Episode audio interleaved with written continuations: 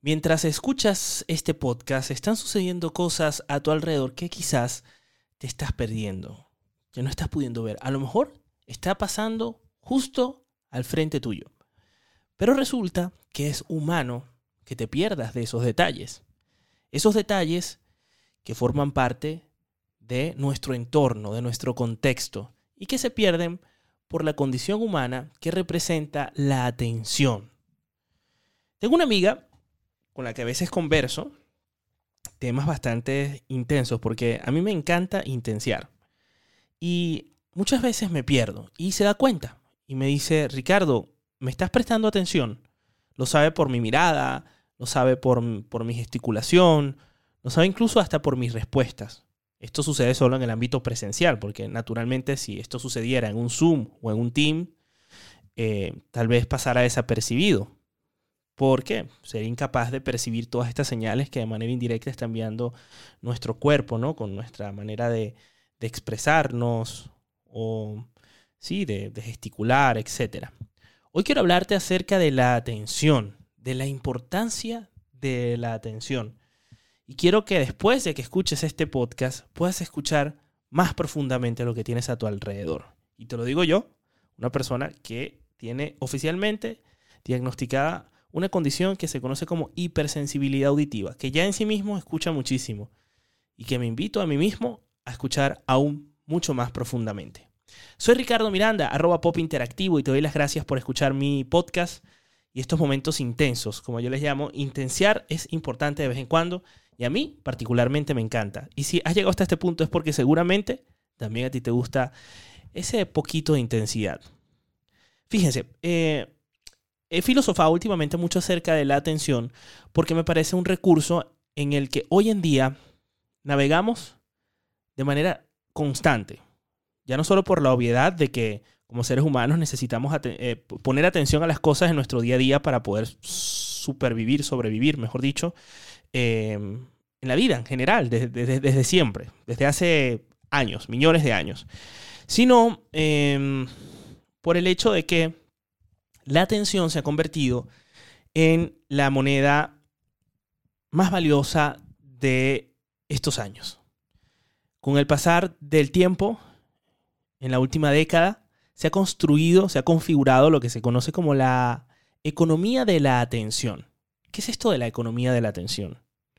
Es ese entorno en el que prácticamente la mayoría de los humanos que tenemos un teléfono en nuestro bolsillo, estamos viviendo estamos conviviendo y estamos siendo protagonistas. Es una economía que mueve millones y millones y millones de dólares en el mundo. Y la atención ha pasado a ser, según mi criterio, eh, la moneda más valiosa del planeta en este instante. ¿Por qué? ¿Por qué tengo esta teoría? Hasta hace nada el dólar era la moneda pues, más sólida, más universal, y luego de repente aparecen otras monedas, ¿no? Digitales, como la criptomoneda, como el Bitcoin, ¿no? Y desde un punto de vista cuantitativo, quizás el Bitcoin tenga mucho valor. El dólar, por supuesto, también. El euro tiene un, valor incluso que sobrepasa el dólar, la libra esterlina, a las dos anteriormente mencionadas en muchas ocasiones. Al final son mercados fluctuantes, ¿no? Puede, puede pasar que, que, que como toda moneda se, ¿sabes?, pierda valor. Pero bueno, no quiero hablar de ese tema que es más económico financiero. Quiero filosofar acerca de la atención y por qué se ha convertido en la moneda más valiosa en los últimos años. Incluso hay marqueteros que pueden estar escuchando esto y dirán, bueno, no es que no es ni, el Bitcoin, no es ni, ni el dólar, sino las bases de datos, porque las tecnológicas, las redes sociales y las empresas que, que navegan en el mundo digital necesitan los datos para poder explotarlos y sacarle mucho dinero.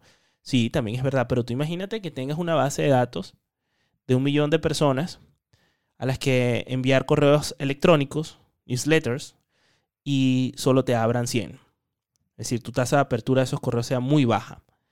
Eso significa que pues no tiene sentido esa base de datos, por muy cualificada que sea. Si las personas pues han perdido su atención y han decidido prestar atención a otra cosa y no abrir tu correo, ignorarlo, pues qué sentido tiene. Por eso eh, la atención pasa en otro plano a ser la moneda más valiosa en este instante. En 1890, eh, uno de los padres de la psicología, William James, autor de la obra Principios de la Psicología, sostenía lo siguiente. Si queremos mantener fija la atención en un mismo objeto, vamos a, poner, vamos a ponernos en los pies de un ser humano que abre Instagram o Facebook. Eh, ¿qué, tiene que hacer Instagram o Facebook para, para que ese ser humano mantenga fija la atención? Y aquí continúa la frase. Si queremos mantener fija la atención en un mismo objeto, debemos perseguir siempre la búsqueda de algo nuevo en este. ¿Le suena? Sobre todo si otras impresiones poderosas nos atraen y nos apartan de él. O sea, pareciera que William James en 1890 predijera o fuera capaz de describir lo que sucede en el ámbito de las redes sociales, en donde algo nuevo debe aparecer constantemente, porque si no se pierde la atención. Sobre todo, dice él, si otras impresiones poderosas, y esto pudiera decir, sobre todo si otras notificaciones, pues nos llegan, nos atraen, nos apartan de él. Es interesante porque, bueno, al final no deja de ser teoría de la atención a nivel psicológico, ¿no? Esta nueva moneda es tan poderosa que nos puede, nos puede hacer ricos, nos puede hacer pobres, ya no solo materialmente, sino, por supuesto, desde un punto de vista intelectual, pero sí también materialmente, porque imagínate que en vez de estar metido todo el día en redes sociales, pues estuvieses a lo mejor, no sé, cultivando tu, intelecto o buscando las maneras de, de emprender o de buscar un trabajo, ¿por qué no? Yo sé que todo esto parece una obviedad, pero es que sostengo que en los últimos tiempos las cosas obvias son el valor diferencial de industrias, de maneras de ser, de identidades o de entidades. esto que suena muy abstracto lo voy a llevar a un ejemplo más concreto. Lo voy a llevar al terreno de la radio es tan generosa. Hace poco hablando con César Miguel Rondón, un periodista em, reconocido de los medios de comunicación en Venezuela y en Latinoamérica, tuve la oportunidad de grabar un, encuentro que titulamos así, el encuentro, ¿no? Entre dos generaciones. Y, él decía algo que para mí es cumbre de, esa, de esa conversación, que la radio es el medio más modesto, insustituible, porque la radio tiene un factor elemental que es la voz humana que es íntima, que es a través de la cual tú y yo en este momento nos estamos conectando. Yo estoy pudiendo estimular tu imaginación en este instante a través de mi voz. Y mientras exista la voz, mientras que el ser humano tenga algo que decir, pues va a existir la radio. Hoy en día, como dice él, el hijo legítimo de la radio es el podcast. Y te llevo a este terreno de la radio para ponerte el ejemplo de por qué hay cosas que son obvias y esa obviedad pasa a ser el valor diferencial de esas cosas. Para las personas, hasta hace nada, era demasiado obvio que la radio se escuchaba de manera sincrónica, simultánea. Es decir, cuando tú sintonizabas la radio, había varias personas, bueno, eso todavía sucede cuando tú sintonizas la radio, hay varias personas escuchando lo mismo en el mismo instante en el que se está emitiendo. Eso es una obviedad. Pero resulta que esa obviedad hoy en día pasa a tener un valor incalculable, diferencial. ¿Por qué? Porque los hábitos de consumo han migrado a plataformas como Spotify, en donde las personas pues, pueden escuchar eh, sus canciones favoritas de manera sincrónica, es decir, cuando quieran y en el lugar que quieran. Y esto en la radio, pues, es técnicamente no imposible, Habrá fórmulas que algún día pues, se pongan en práctica para eso o que se están poniendo en práctica, pero el valor diferencial hoy en día de la radio ya ni siquiera es la instantaneidad, sino la sincronía que hay cuando se escucha porque el ser humano no lo está escuchando solo, lo están escuchando varias personas. Es verdad que, como dice César Miguel Rondón, no tiene el carácter gregario de la televisión, en donde las personas se reúnen a ver la televisión o el cine, y por más que se reunieran a escuchar la radio, cada quien la va a percibir de manera individual. Por eso yo siempre sostengo cuando le enseño a alguien a hacer radio que preferiblemente se comunique en primera persona, perdón, en segunda persona del singular. O sea, eh, eh, que utilice el tú en vez del vosotros o el ustedes, porque al final, por, como te digo, por mucho que tú reúnas a varias personas en una sala a escuchar un podcast o la radio, cada quien lo va a escuchar de manera individual, a diferencia de la televisión. o del cine o de una proyección. Dicho esto, la sincronía es uno de los valores, o la simultaneidad es uno de los valores diferenciales, lo que constituye una obviedad. ¿Vale? Y la atención, volviendo al tema principal de este podcast, también es una obviedad. Es una obviedad porque todos los días debemos prestar atención a algo para poder vivir, básicamente. O sea, y la atención, mi amiga dice que es un proceso conductual y cognitivo selectivo. ¿Qué quiere decir esto? Mi amiga me regaña muchísimo. Cuando yo me pierdo y no le estoy prestando atención, me dice, Ricardo, eh, pero siempre utiliza la misma frase. Ricardo, no me digas que me estás prestando atención porque la concentración y la atención es un proceso cognitivo selectivo. O me estás prestando atención o estás en otro ámbito. Y esto me lleva a una cosa que me pasó, que me pasó recientemente, que también forma parte de la obviedad. Fíjate cómo ya este podcast pareciera que estuviese, eh, filosofando en torno a la obviedad y no a la atención. Pero son dos cosas que van conectadas. Es obvio que cuando te enfrentas a la realidad real, a el intercambio y el diálogo, el diálogo real, presencial, te sometes a algo que por lo general no sucede en los entornos virtuales en las redes sociales. ¿Qué quiero decir con esto? Cuando escuchas Spotify o estás en Instagram o estás en Facebook, vas a recibir información complaciente. El algoritmo no te va a mostrar algo que te contradiga, el algoritmo no te va a mostrar algo que te haga sentir incómodo desde un punto de vista ideológico. Puede ser, y es muy, es muy recurrente, que te muestre cosas que te ocasionen un sentimiento, un malestar, una emoción, porque de eso viven las redes, ¿no? de emoción tras emoción, sorpresa tras sorpresa, eh, para poder mantenerte cautivo. Pero eso no significa que esa sorpresa sea inconsistente respecto a o incompatible respecto a tu manera de pensar ideológicamente, políticamente, religiosamente, etc. Puede causarte la impresión, incluso desde un punto de vista contrario a tu ideología, pero siempre para llevarte al terreno de que tu opinión es la que tiene la razón. Y en la vida real, es obvio que esto no sucede. Estaba yo cenando con una amiga, Saraí, que seguramente estará escuchando este espacio, porque ella le gusta escuchar mis podcasts, lo cual agradezco. Incluso antes de conocerla, Saraí, te quiero mucho. Ella es una tatuadora profesional de las mejores que le dije, mira, yo cuando quiera hacerme un tatuaje, y ella me dijo, cuando quieras no, cuando estés preparado, porque no es el momento, te vas a hacer el tatuaje conmigo. Y yo, obviamente, contigo. Y además, tenemos la fantasía de que sea en la ciudad de Nueva York cerrado este paréntesis, estaba en una cena con ella y con unos amigos, con Kao, que también es oyente de mis podcasts, lo cual agradezco muchísimo, y eh, se toca el tema de la atención. Y yo estoy tratando de elaborar este eh, discurso, pero estoy en un entorno donde estoy en una cena, lo cual yo no me puedo poner tan intenso como un podcast, porque tú imagínate, la gente por supuesto me, me miraría como que, mira, esto no es un podcast, ni es un monólogo. Pero bueno, no sé por qué sale sobre la mesa el tema de la atención. Y yo sostengo que la atención es un proceso cognitivo selectivo. En ese momento lo que no esperaba es que mi amiga Saraid me, me, desafiara intelectualmente al decirme que no estaba de acuerdo, porque no estamos acostumbrados en nuestro día a día a que los algoritmos, o bueno, los algoritmos no hacen esto, los contenidos que nos muestran los algoritmos nos digan, hey, tú no estás de acuerdo. E incluso corremos rápido a llamarle hater cuando alguna persona no está de acuerdo contigo. Y probablemente no es que no sea hater, es que tiene, toda el, tiene, tiene su legítimo derecho a no estar de acuerdo con lo que nosotros opinamos. Y sucede que en ese momento, cuando estaba conversando con ella, mi cerebro decidió ignorar todo lo que se estaba pasando, todo lo que estaba sucediendo en ese momento y generar una ceguera en la memoria.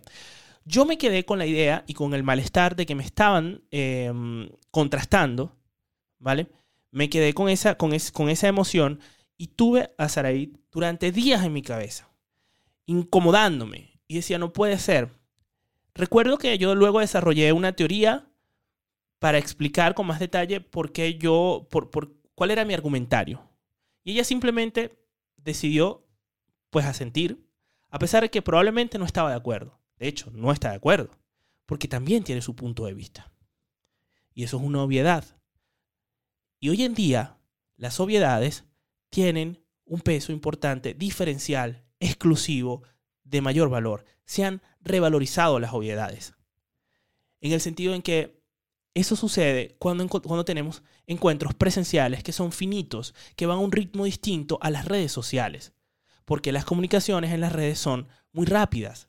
Tienen una velocidad que incluso a veces pareciera no ser humana. se quedan en el titular, en un intercambio de una comunidad que es una comunidad de, de un párrafo.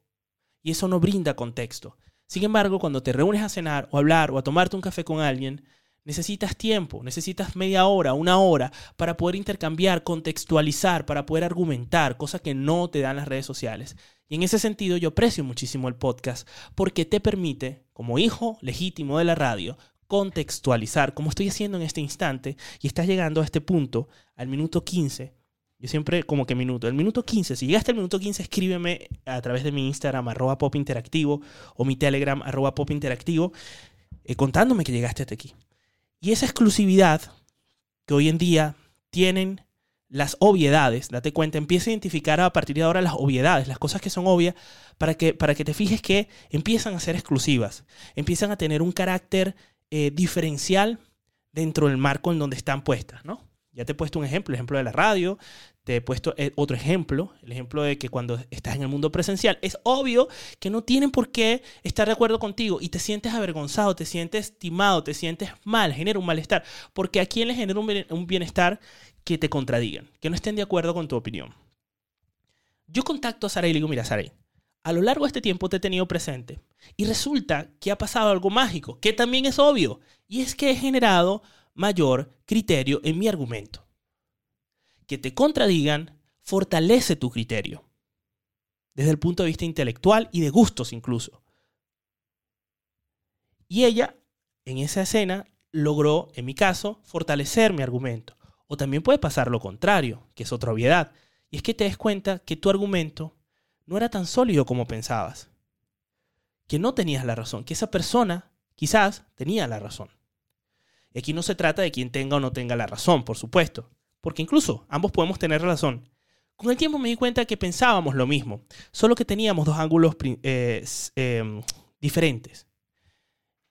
Y luego le pedí a mi amiga que me recordara de qué estábamos nosotros hablando, porque mi memoria caprichosa dijo, yo no, yo no me voy a acordar de qué, está, de, de qué estás hablando, si yo voy a ocultarte ese, ese, ese recuerdo porque genera un malestar y porque esa persona no tiene la razón. Y rompí esa barrera y le dije, mira, me acordaba de ti, le cuento la historia, digo, ¿de qué estábamos hablando? Porque no recuerdo. Y curiosamente era de la atención. ¿Qué estábamos hablando nosotros en ese instante? Yo le decía que la atención era un proceso cognitivo selectivo, o se estaba aquí o se estaba allá. Ella me decía que no, que el cerebro era tan potente que podía desarrollar una múltiple atención, que podías estar en dos cosas a la vez. Y yo decía que no, y ella me decía que sí. Y, y a pesar de que en principio mostrado tal cual, esto da la impresión de que no es incompatible, que, perdón, que no es compatible, resulta que sí, que puede ser compatible. Porque el cerebro es capaz de instrumentalizar, el cerebro es capaz de sistematizar ciertos procesos. Y voy a poner un ejemplo. Es verdad que fácticamente el hombre no puede ni respirar debajo del agua ni volar. O sea, por más que el cerebro sea súper potente, tú jamás vas a poder físicamente volar en el terreno físico, ni vas a poder respirar debajo del agua porque no estás diseñado para eso. Eso es una limitación humana. ¿Vale? Ya luego, instrumentalmente sí, obviamente, ¿sabes? Te, inventas el submarino y te inventas el avión. Pero físicamente tú, como tal, no lo vas a poder lograr. Vas a, vas a pasar años para poder evolucionar, para poder lograrlo. Pero mientras tanto, de manera inmediata, rápida y fáctica, no. Ahora bien, el cerebro pasa igual con la atención. O me estás escuchando en este momento o estás pendiente de lo que está pasando alrededor o me tienes en segundo plano y probablemente llegue de manera subconsciente, inconsciente. Yo estos términos eh, psicológicos pues los manejo fatal, pero si no me estás prestando verdadera atención, es probable que no, no, interpretes bien lo que, o no entiendas, o, te cueste comprender, o, o, no se te quede en la mente lo que quiero decirte en este instante. Y resulta que elaboraba yo la tesis de que el ser humano, por ejemplo, cuando está aprendiendo a comer, y a usar los tenedores, el cuchillo, una cuchara, necesita enfocarse, necesita tener una atención plena en lo que está aprendiendo a usar a nivel instrumental. Estoy, estoy aprendiendo a comer. Pero resulta que con el tiempo las personas pueden comer y hablar al mismo tiempo. Y pueden tener una concentración acerca de lo que están diciendo mientras comen. Porque lo que comen se convierte en un, eh, en un reflejo automático. Pero por más que estés haciendo esas dos cosas a la vez, resulta que mientras estás hablando acerca de un tema, estás elaborando un discurso, probablemente tu cerebro no sea capaz de eh, enfocarse o poner atención en el sabor de lo que estás comiendo, en cómo lo estás comiendo, en, eh, en hacer mindfulness acerca de la comida que te estás comiendo. Y aún insisto que no es incompatible con, lo que, con, con, la tesis de, que parece contraria de mi amiga Saraid, porque resulta que su teoría es que se puede entrenar el cerebro para hacer dos cosas a la vez. O más bien, para que el enfoque de atención sea administrado más óptimamente, para que puedas pasar de hacer una cosa, ponerla en piloto automático, te enfocas en otra, lo pones en piloto automático y vuelves a esa otra cosa. ¿Vale? O tal vez mi amiga quiere llevar un terreno en, el que sí, se pueden hacer dos cosas a la vez. Y a lo mejor sí, tiene razón, no lo sé. Desde el punto de vista científico, a lo mejor se explora esa posibilidad humana de, hacer dos cosas a la vez. Comer y masticar, eh, caminar y masticar chicle, dicen por ahí. Pero bueno, aquí el tema de la atención es muy importante el día de hoy. Da igual si mi amigo y yo tengamos la razón, ese no es el punto. El punto es en que la atención se ha convertido hoy en día en nuestra moneda más valiosa. ¿En qué estás invirtiendo la atención en este instante? En mí, por ejemplo, te nutre, te enriquece lo que te estoy diciendo, te cambia eh, la perspectiva, eh, eh, esto que te estoy contando, para bien, para mal. Hace poco me diagnosticaron hipersensibilidad auditiva, te lo contaba al principio de este espacio. Y te solté ese titular porque puede ser que sepas de qué se trata, puede ser que no, y no te iba a dejar con, por supuesto, con la duda. Con el tiempo empecé a identificar que escuchaba los sonidos con mayor intensidad y hacían un choque, un cortocircuito con mi atención.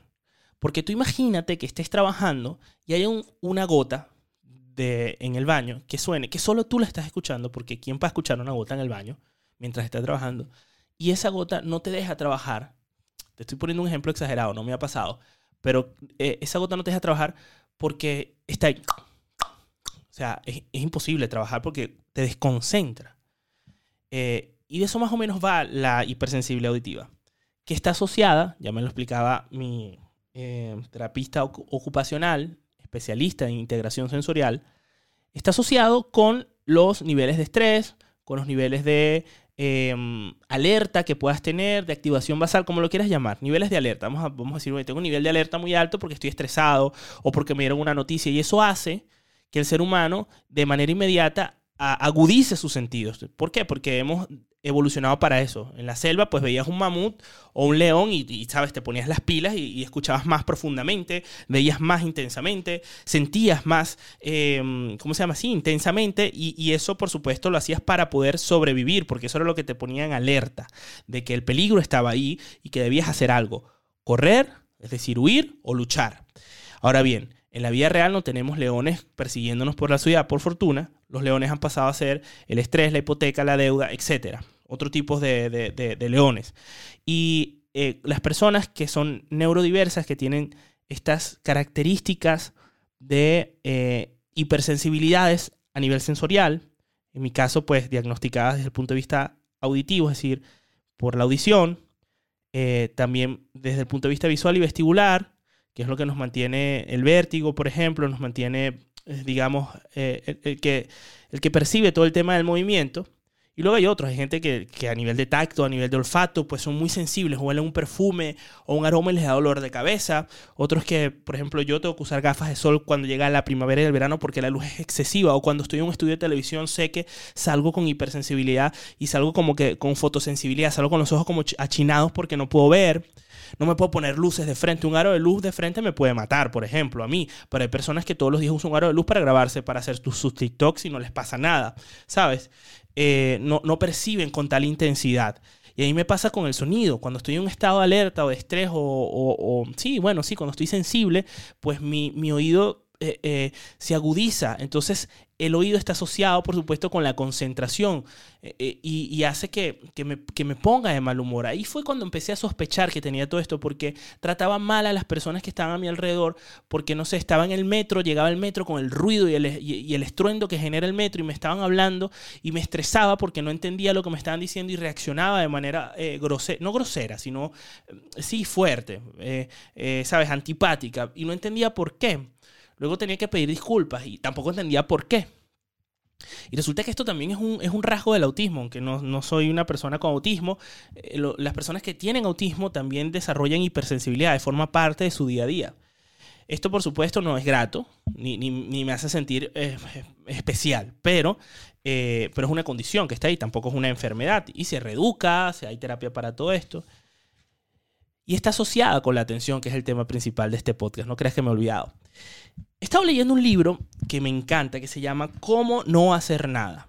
Resistirse a la economía de la atención, que es el terreno en el donde estamos parados en este instante.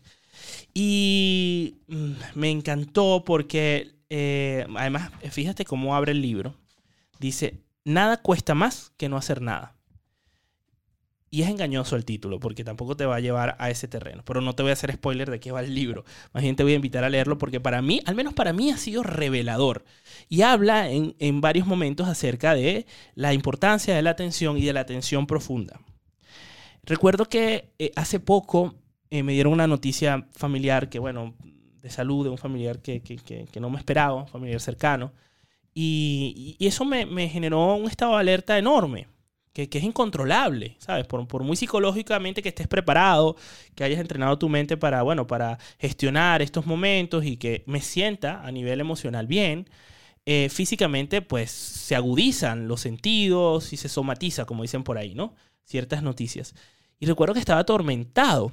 Y además coincidía con esa presión, esa sensación incesante que te generan las redes de que tienes que estar produciendo contenido para no estar invisibilizado, para estar presente y porque la naturaleza de mi trabajo me lleva a comunicar acerca de lo que sé y de lo que hago. Y entonces, como no lo estoy haciendo, porque además me pongo a veces rebelde, me da una sensación de huida de que me quiero ir al campo, me quiero cerrar las redes y esa es la solución. Y resulta que esa no es la solución.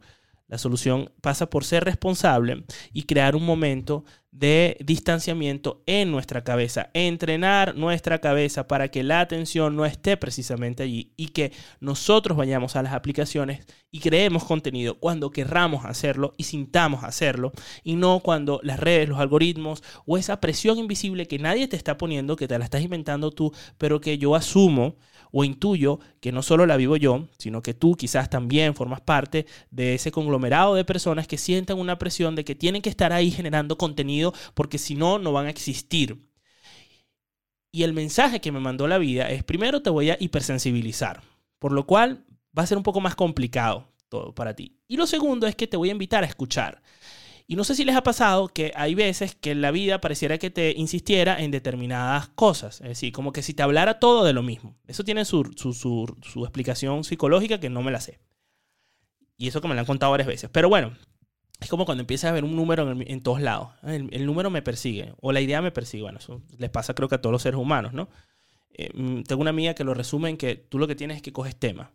Y el tema mío de esa semana era que todo me hablaba acerca de escuchar. Y decía, no puede ser que tenga hipersensibilidad auditiva. Y además, desde el punto de vista intelectual, todo me diga que tengo que escuchar en vez de estar hablando o, produciendo contenido. Y dije, pero si estoy en unos momentos en donde tengo unos días libres, quiero aprovecharlos para generar un contenido que aporte valor a la gente y así pues mantenerme en las redes sociales visible. Eh, y eso hablaremos en otro tema, de lo invisible y lo visible. Y entonces resulta que la vida me dice, no, tienes que escuchar. Entonces, no, eh, pero como si más bien estoy escuchando de más. O sea, todo me perturba porque lo escucho, lo escucho intensamente. Y resulta que lo que me estaba sucediendo, lo que interpreté que me estaba sucediendo es que no, no es que estaba escuchando, es que estaba oyendo. Y oír es diferente a escuchar, porque oír es un proceso pues natural y prácticamente automático. Tú oyes lo que está pasando a tu alrededor, pero de allí a escuchar, a prestarle atención, hay un- una brecha. Y lo que me estaba diciendo la vida, o al menos lo que yo percibí, es que tenía que escuchar más. Me cuesta muchísimo escuchar, porque como ves, pues no se me hace difícil hablar. Y empecé a escuchar un poco más. Y escuchar también pasa por leer, ¿vale? Porque son personas que han ha llevado al papel su discurso. Y, y fue bueno, porque fue bastante revelador empezar a nutrirme, a escuchar más que hablar. Todavía hago el ejercicio o intento, porque me cuesta mucho no, no hablar, o, al menos escuchar, ¿no? Porque no se trata de, de dejar de hablar, sino de escuchar y hablar en el momento que tengas que hablar, si tienes que hablar o tienes que decir algo. Y, y sí se puede escuchar teniendo hipersensibilidad, porque la hipersensibilidad se trata de oír y no de escuchar. Y, y, la verdad es que en este caso, pues, leyendo este libro, me parecía sorprendente que una de las cosas que hablaba, o que me hablaba, porque yo siento que los libros me hablan, eh, algunos, me dice, eh, oye, existe algo que se llama la escucha profunda, que es, es de una performista, una persona que hace performances eh, artísticos, pone en práctica, ahora mismo no, no tengo ubicado el nombre de la, del artista, pero pone en práctica eh, para invitarte a escuchar más allá de lo que estás escuchando, obviamente, para que trates de escuchar todo lo que pueda estar pasando a tu alrededor. Yo quiero que te vayas de este podcast tratando de hacer el ejercicio de percibir con una atención más profunda de la que pones en las redes sociales, qué está pasando a tu alrededor. Desde ese pájaro que puede estar ahí cantándote y dándote en exclusiva un concierto, como me sucedió ayer, y que no estás viendo porque tienes tu mirada puesta en las redes sociales, que no está mal.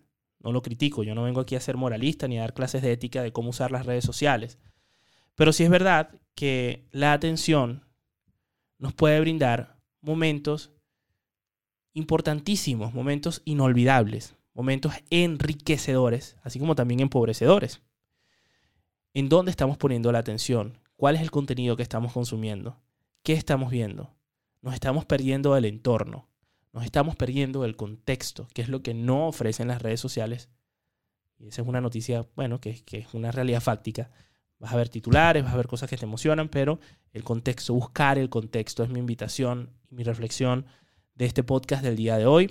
Tengo mucho que hablar acerca de la atención todavía, pero bueno, hasta ahora he vaciado como que las ideas que quería compartir contigo. Espero que te hayan gustado, espero que te hayas disfrutado este podcast, que ha sido un podcast que ha durado más de lo habitual, porque yo suelo hacer podcasts cortos, pero no quiero tampoco pasar aquí una hora dándote la lata, como dicen en España. Eh, tengo muchas anotaciones de cosas y reflexiones que, he estado tomando, pero bueno, espero que, que al menos esta te enriquezca. Y si no estás, em, digamos, si no estás de acuerdo con lo que he comentado aquí, también me lo hagas saber. No seas complaciente conmigo. No tienes por qué serlo. Porque eso va a enriquecer tanto tu criterio como mi criterio.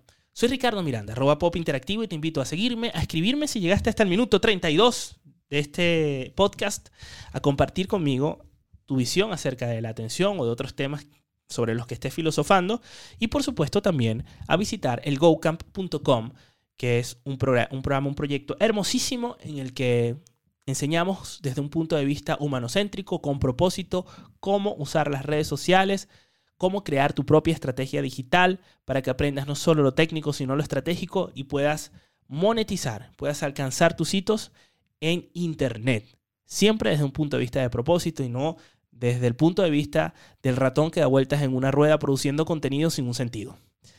Te mando un fuerte abrazo. Ya sabes, quedamos en tocho.